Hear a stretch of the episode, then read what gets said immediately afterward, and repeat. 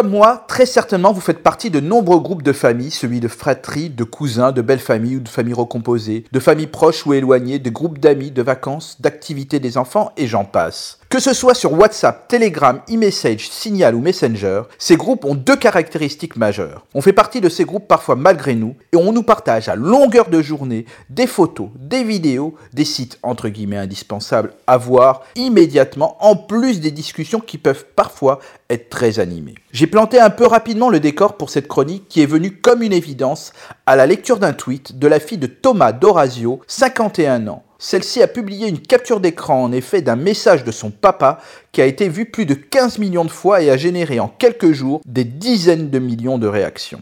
Son message en substance sur le groupe familial était ⁇ Je ne peux pas lire tout ça. Je ne supporte plus de toujours devoir rire ou aimer ou ajouter des petits cœurs à chaque pensée, photo ou blague publiée ici. Oui, j'aimerais, je rirai et je compatirai toujours avec vous, mais je ne peux plus vivre avec cette pression, je pars et c'est signé d'un vieux grincheux né avant les portables. Cette histoire fort banale qui aurait dû rester privée est devenue en quelques heures l'étendard d'un phénomène que beaucoup subissent, redoutent, ne savent pas nommer ou bien vivent au quotidien, l'épuisement numérique. Même si le message de cet Américain est écrit avec humour et bienveillance, il révèle la pression que nous nous imposons à répondre, suivre, réagir en ces discussions amicales ou familiales, en plus des heures passées devant l'écran au travail. Le cumul de tous ces temps en France, selon une étude récente de BVA sur l'hyperconnexion, est de 4h50 passées par jour devant un écran et figurez-vous que ça monte à plus de 7 heures pour les cadres en entreprise. Sur ces 7 heures que nous passons, près de 2 heures sont sur les réseaux sociaux d'après le site Statista. C'est beaucoup, et ce temps pourrait augmenter si nous ne prêtons pas attention. Cela paraît banal de publier, de commenter, de partager, de liker jusqu'à ne plus parler à ses amis, sa famille ou même ne plus dormir.